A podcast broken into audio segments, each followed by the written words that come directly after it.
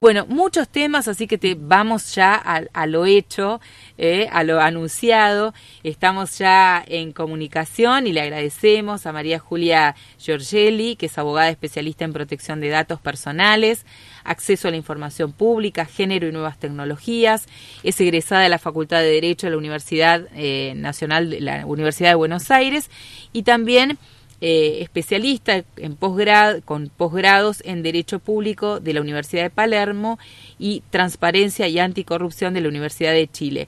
Bueno, ha cursado diplomaturas de protección de datos personales en la Facultad de la Universidad Latinoamericana de Ciencias Sociales, conocida más comúnmente como Flaxo, y también gobernanza de Internet en la Universidad de San Andrés. Bueno, algunas de las tantas eh, especialidades que tiene María Julia, a quien le agradecemos profundamente por este tiempo.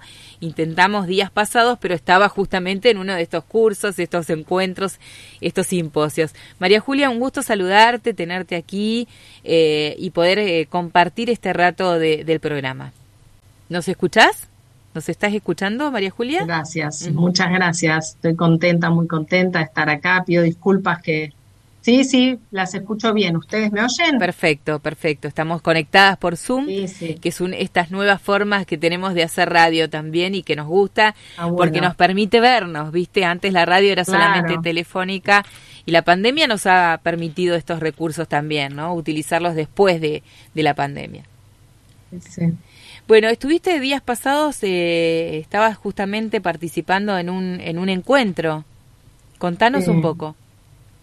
Sí, sí.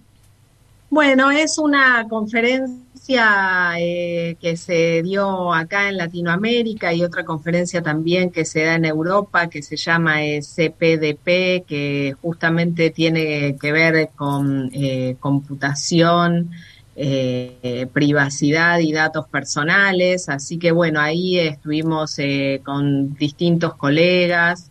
Eh, de la región, eh, conversando un poco sobre los temas estos ¿no? Que, que, vos antes mencionabas, que tienen que ver con eso, con privacidad, tecnología, eh, un poco, bueno, ¿no? Repensar qué ha pasado con, con, el derecho a la privacidad y lo interesante, digamos, de esos congresos, sobre todo de este, es que, bueno, tiene una mirada latinoamericana, así que eso está bueno porque es habitual y para nosotras las abogadas muchas veces también venimos ahí como de una eh, formación continental europea por, por temas históricos, ¿no? Digamos, por cómo ha sido colonizado nuestro país, entonces eh, siempre tenemos como mucho reflejo de mirar qué dicen las legislaciones europeas y y eso hay veces no siempre, ¿no? Se ajusta a, a esta problemática, sobre todo con cuestiones de tecnología, porque los países europeos son países realmente del primer mundo, donde, bueno,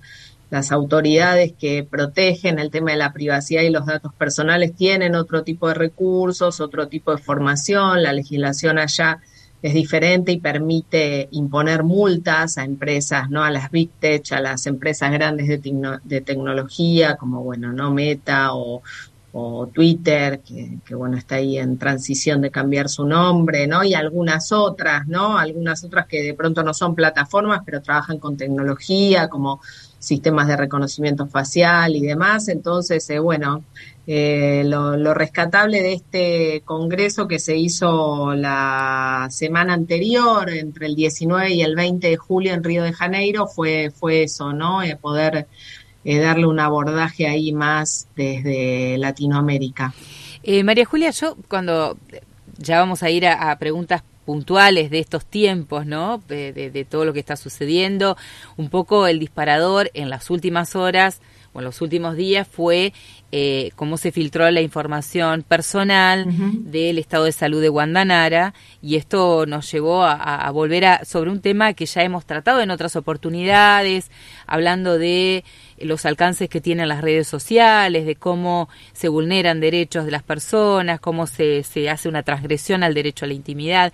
Pero cuando preparábamos este programa yo pensaba, me acordaba que en la facultad, cuando me tocó cursar, eh, hablábamos justamente del derecho a la intimidad, porque es un tema muy, muy eh, afín al, al desarrollo periodístico, eh, y me acordaba del emblemático caso Balbín, ¿no? De cómo había sentado una jurisprudencia eh, la situación de, de, cómo se vulneró en alguna en algún momento eh, la vida, la intimidad de Balbín cuando ya estaba prácticamente en sus últimas horas de vida, y esto motivó un debate en aquella oportunidad y sentó una jurisprudencia, porque también se habló del derecho a la intimidad. Bueno, ha pasado, han pasado Mil, muchísimos años, no miles, pero sí un montón.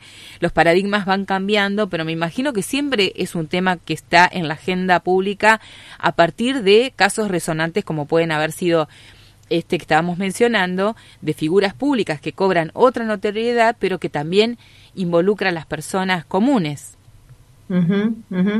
Sí, ese caso que vos decís, Sandra, eh, es interesante porque, bueno, en ese momento el mundo virtual casi, bueno, de hecho no existía, ¿no? Entonces, eh, em, es importante varias cosas. Por un lado, eh, sabes que es un caso que aún hay veces donde se discute hoy el tema del derecho a la imagen y la intimidad en temas de tecnología, todavía se lo cita, ¿no?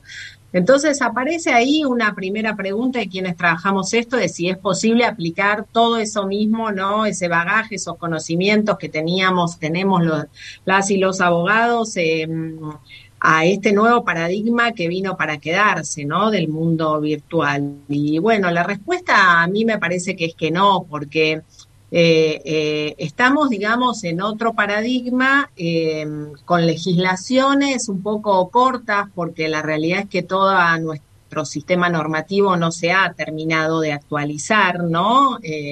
Entonces, hay veces quedamos un poco inermes eh, tratando de aplicar legislación del mundo analógico a todo lo que es eh, la virtualidad.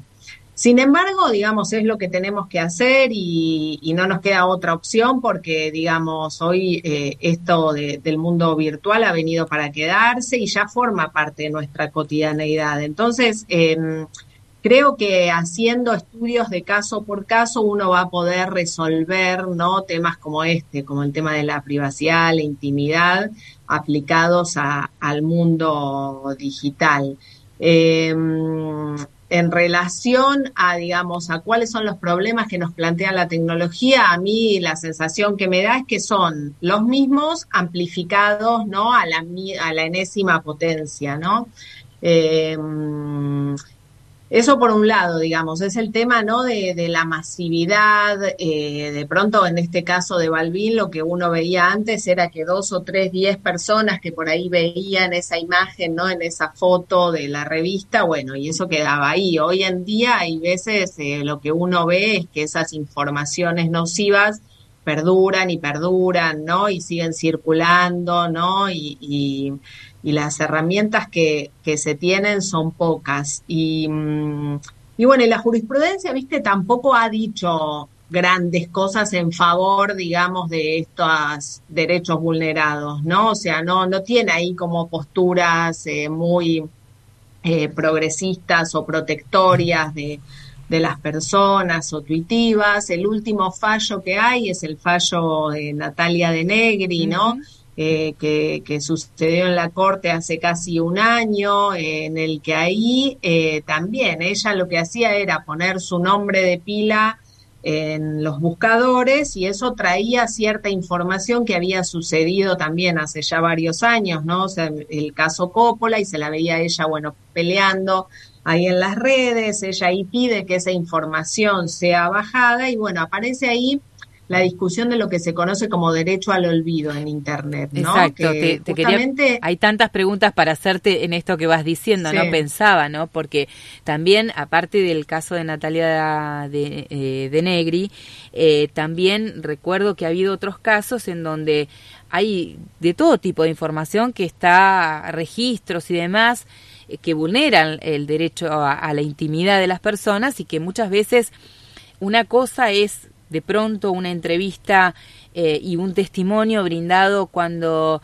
una persona tiene hijos, eh, niñas, niños eh, que son menores de edad, que no tienen acceso a las redes ni a la información que circula en los buscadores y demás. Y otra cosa es cuando esos niños se convierten o niñas se convierten en adolescentes y tienen acceso a una información que fue del pasado y que sin embargo sigue sigue estando vigente, ¿no? En las redes. Es que ella, bueno, se quejaba justamente de eso. Ella decía que se había sentido muy molesta porque las madres del colegio de sus hijos eh, habían podido como acceder a esa información y, eh, estaba en realidad luchando por su identidad digital, pero porque eso estaba lastimando ¿no? y lesionando a sus hijos. Eh, eso era justamente lo que decía y en realidad hoy ella, por ejemplo, es una persona ya como no muy famosa, trabaja en Miami, entonces en algún sentido aparecía ahí también la discusión esa, ¿no? De que hay en los buscadores información obsoleta que ya no te representa, ¿no? De una manera completa, eh, que, que, vos eh, eh, tenés el derecho, ¿no? De hacer ahí la, la posibilidad, bueno, esto en la ley se llama como la autodeterminación informativa, ¿no? Poder saber qué se hacen con tus datos personales y con eso manejarlo.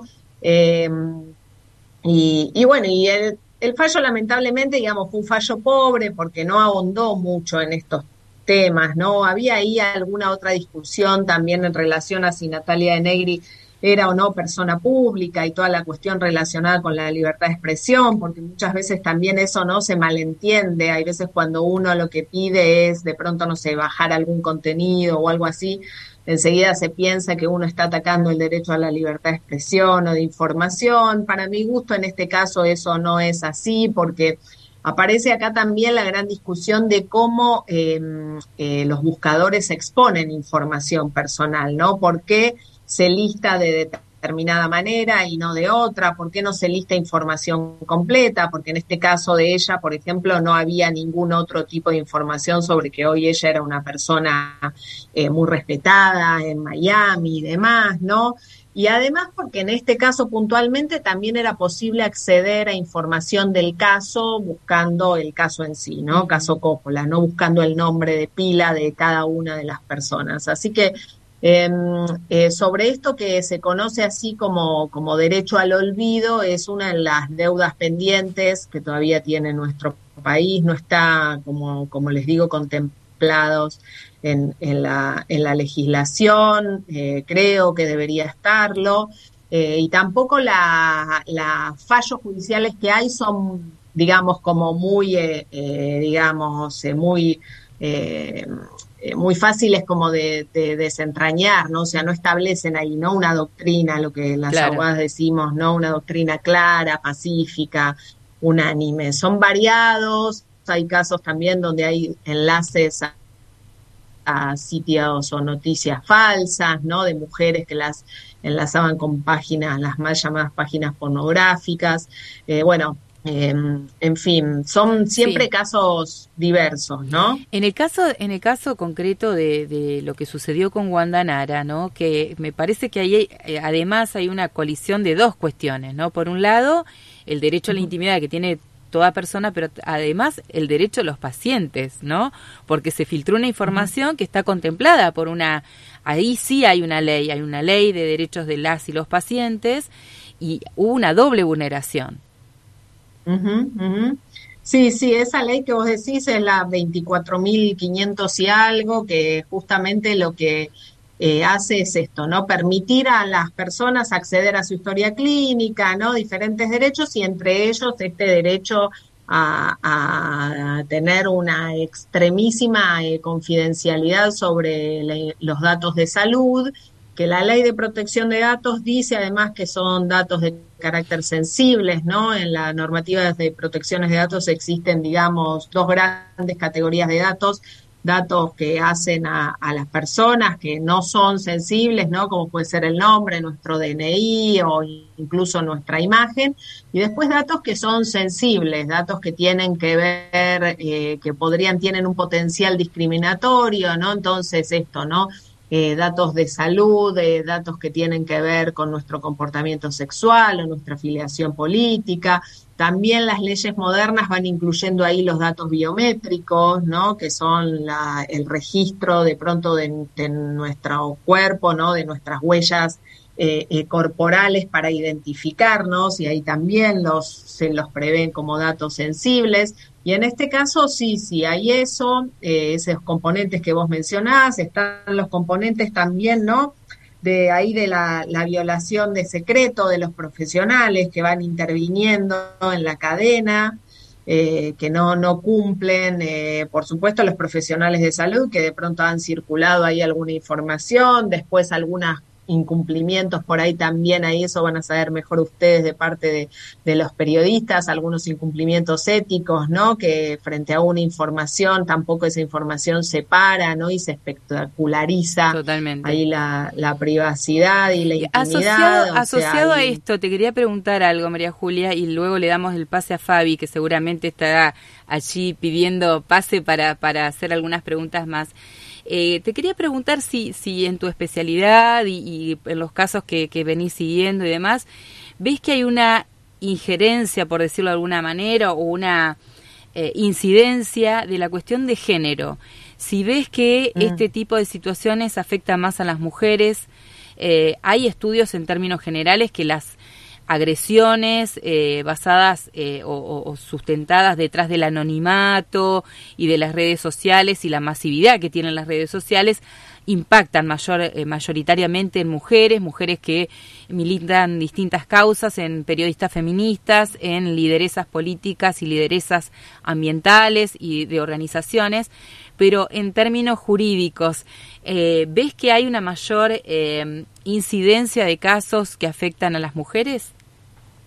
Sí, hay, hay, sí, seguro que sí, Sandra. Mira, o sea, ahora retomo también algo que vos viniste diciendo en, tu, en tus comentarios, que era el tema de niñas, niños y adolescentes, que lo mencionaste varias veces, y bueno, ahora el tema de, de, género, no, digamos, no los quiero tampoco, bueno, eh, eh, tratar por igual porque son problemáticas que, que me parece diferentes, pero eh, todo el tema de la violencia de género digital es un gran tema, es un tema enorme en el que hay afectaciones, digamos, en dos direcciones. Una que está como más relacionada al derecho a la privacidad y la intimidad, porque hay veces lo que hay son difusiones no consentidas de material íntimo, ¿no? De pronto chicas que se sacan fotos con su pareja, después se pelean y esas parejas las escrachan o situaciones como de acoso, ¿no? De suplantación de identidad, creaciones de perfiles eh, falsos, de pronto en esto, ¿no? En, páginas eh, pornográficas, también ahora a través de, eh, de, ponerle de herramientas, ¿no? De inteligencia artificial también se crean esas imágenes porno fake, ¿no?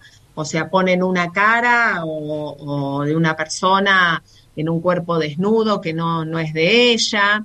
Eh, hace poco hubo un caso así de la cantante Rosalía, que le habían tomado una imagen en la playa y le pusieron, ¿no? La, la desnudaron. Entonces, eh, digamos, eh, hay muchas vulneraciones que están más relacionadas con eso, con el tema de la privacidad y la intimidad en el entorno virtual y después hay muchas otras que están relacionadas con estos temas que tienen que por fin silenciar a las mujeres, ¿no? Entonces ahí la afectación un poco está más orientada a lo que es el derecho a la libertad de expresión, ¿no? Se busca, digamos, amedrentar a mujeres que militan en redes, que son, eh, eh, eh digamos, eh, bueno, militan o, o, no, digamos, que están simplemente haciendo su trabajo, y ha habido casos así hace poco, por ejemplo, el caso de Marina Abiuso, ¿no? Que trabajaba en TN, que había salido con algunas cuestiones. Sí, sí. De, lo mencionamos aquí. Y, finalmente terminó renunciando. Sí, lo mencionábamos aquí hace poco tiempo porque tuvimos oportunidad de hablar también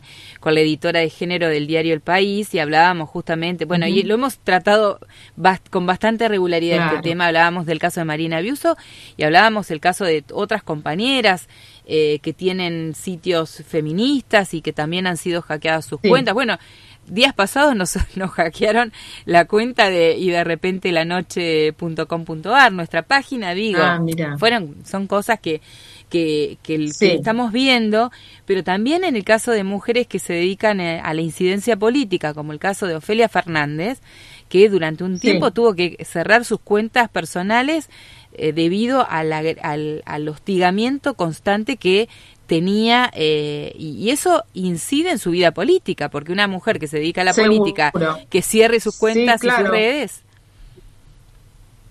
Sí, es que bueno, las agresiones son muchas, ¿no? Entonces eh, es muy difícil eh, eh, poder sostenerse personalmente frente a todas esas agresiones, ¿no? Realmente afectan la subjetividad y acá por eso retomo otra vez el tema de esa idea, ¿no? De que no hay una diferencia entre el mundo real y virtual, porque en el lenguaje común se cree que lo virtual no, no, no impacta tanto, ¿no? Todos tenemos siempre la idea esa de que la virtualidad es algo bueno, que no es muy real, ¿no? Y, la realidad es que uno ve que estas situaciones afectan tremendamente a las mujeres. Totalmente. Y de paso aprovecho para, para contarles que, que justamente durante este tiempo, y hará aproximadamente 15 días, se eh, trató en diputados eh, una, la reforma de la ley 26485, que es la ley de violencia de género contra las mujeres, para incluir ahí eh, la, violencia digital. como una forma eh, más y bueno, esas cosas siempre me parece que, ayudan, ¿no? Poder nombrar un tipo de violencia creo que, siempre ayuda, es más protectorio, ¿no? Le damos el pase a Fabi, que está allí esperando para, para hacer eh, preguntas. Adelante, Fabi. Hola, hola María Julia, buenas tardes. Em, mientras las escuchaba hablar esto de, todas estas afectaciones, vulneraciones, todo esto que sucede, me preguntaba eh, y si vos no podés responder, ¿por, ¿por qué es tan difícil regular esto? ¿Es, es porque el, el, mundo de lo virtual es muy complejo?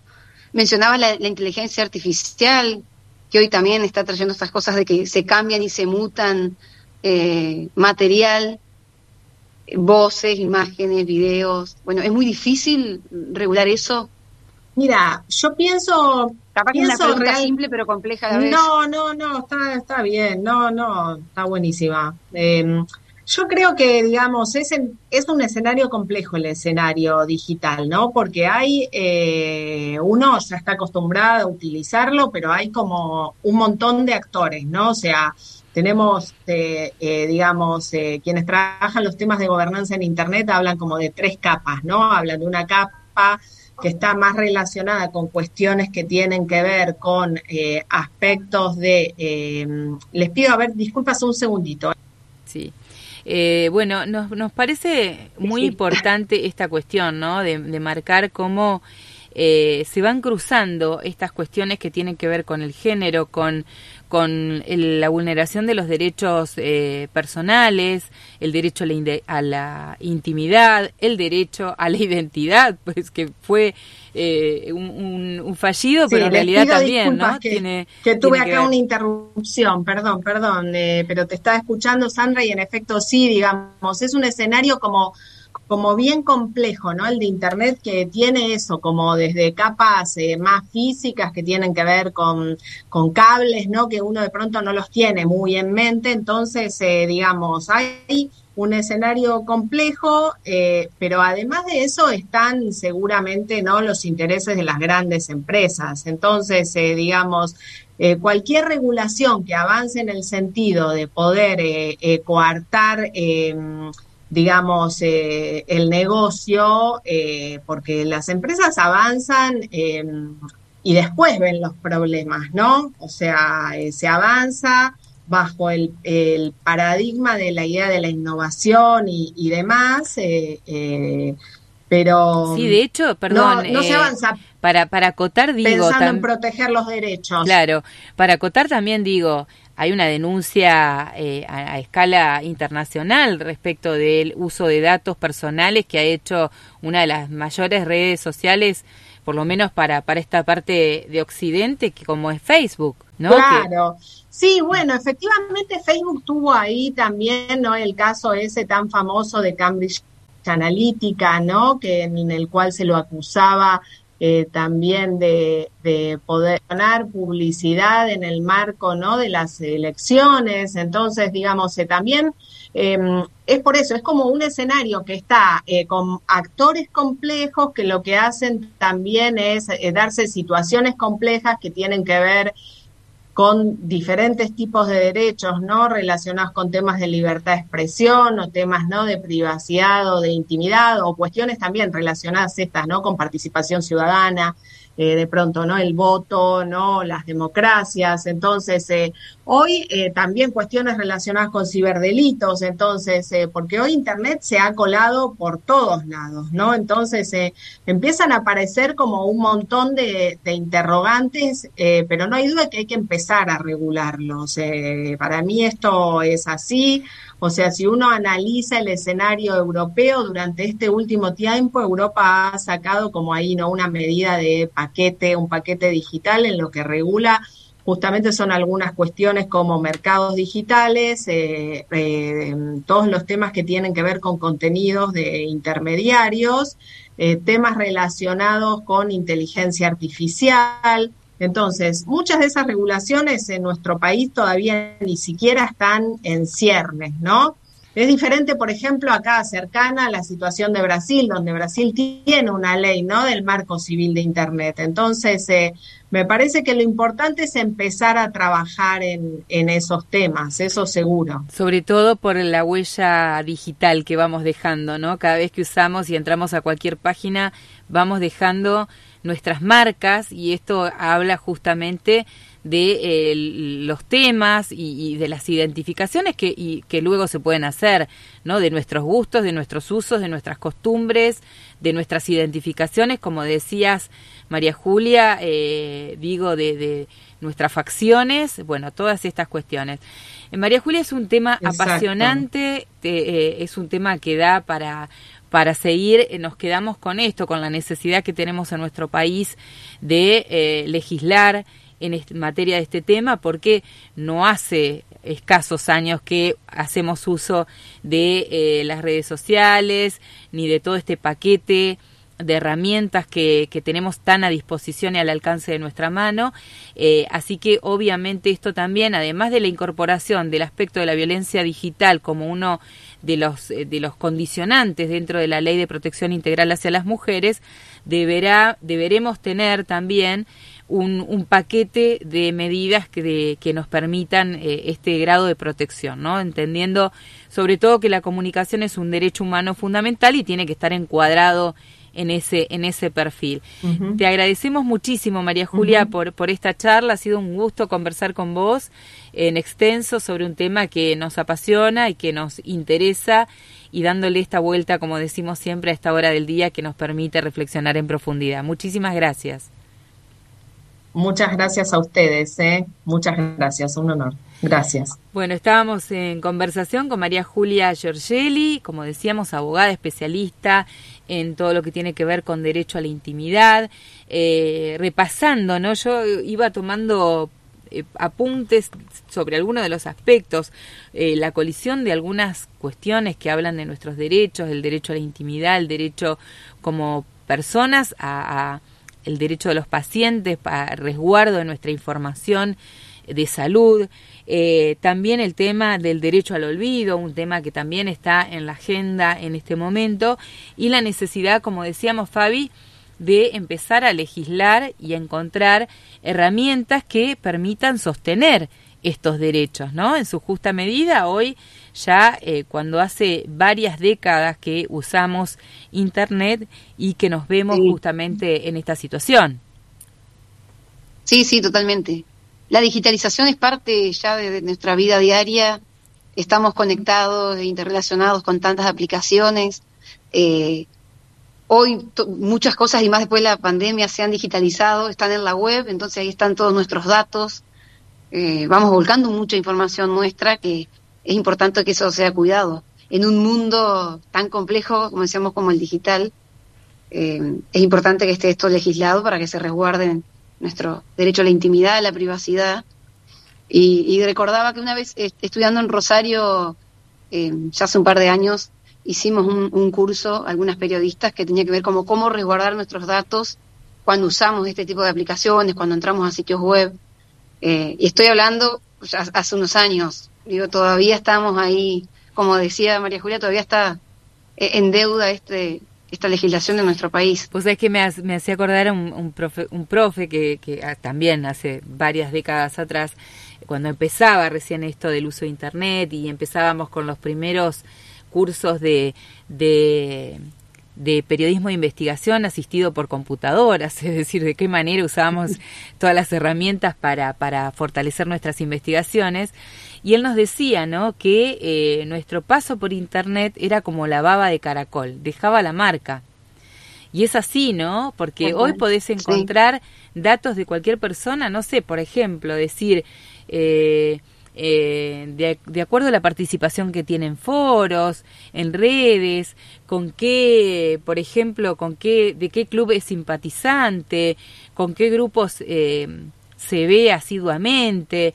Bueno, todas estas cuestiones exacerbado en esta última etapa con el tema de la exposición que naturalmente vamos teniendo eh, a medida que vamos usando, es decir, subimos reuniones con nuestras amigas, amigos, eh, nuestras participaciones, la ida a ver una película, constantemente estamos poniendo en, en las redes estas, estas acciones. Y bueno, es lógico que es muy fácil, vos revisás una página de cualquier persona en Internet, digo, en Instagram, en Twitter, en Facebook, y inmediatamente te vas haciendo un perfil de esa persona, de sus gustos, de sus, de sus características principales, ¿no? Sí. Un ejemplo más cotidiano es cuando alguien te dice, estuviste en tal lado, hiciste tal cosa, y vos ni siquiera se lo contaste, digamos. Claro. Esa persona entró a tus redes sociales y ya sabe lo que estuviste haciendo. Bueno, y está la famosa palabra también que usan muchos los adolescentes y jóvenes, que es stalkear, ¿no? Vos entrás a la página de alguien a ver y a chusmear sería o a conocer acerca de esa persona, a ver qué, qué hizo, qué no hizo, con quién se reunió y demás. Ese es el famoso estalqueo, ¿no? Que es parte de lo que estamos hablando, de esta exposición exacerbada con los agravantes que decía María Julia, los problemas que la tecnología trae aparejado, que por un lado tiene que ver con la masividad, es decir, esta exposición eh, inacabada, ¿no? Eh, prácticamente no, no, no tenemos dimensión hasta dónde puede llegar a, circular nuestra información y por el otro lado... Lo que ella decía esto que, que perdura y transita, decía ella, más en el mundo de la web. Exacto, exacto. No solamente hasta dónde llega, sino el tiempo que perdura, que persiste en las redes sociales, ¿no? Y de allí que surge este famosa, esta famosa cuestión del derecho al olvido, la posibilidad del derecho al olvido para borrar parte de esa historia. Pero también el anonimato, detrás del cual se esconden tantas eh, personas para cometer delitos, para amenazar, para hostigar, para amedrentar. Bueno, esto que pasa a ser parte de esta nueva característica que es la violencia digital.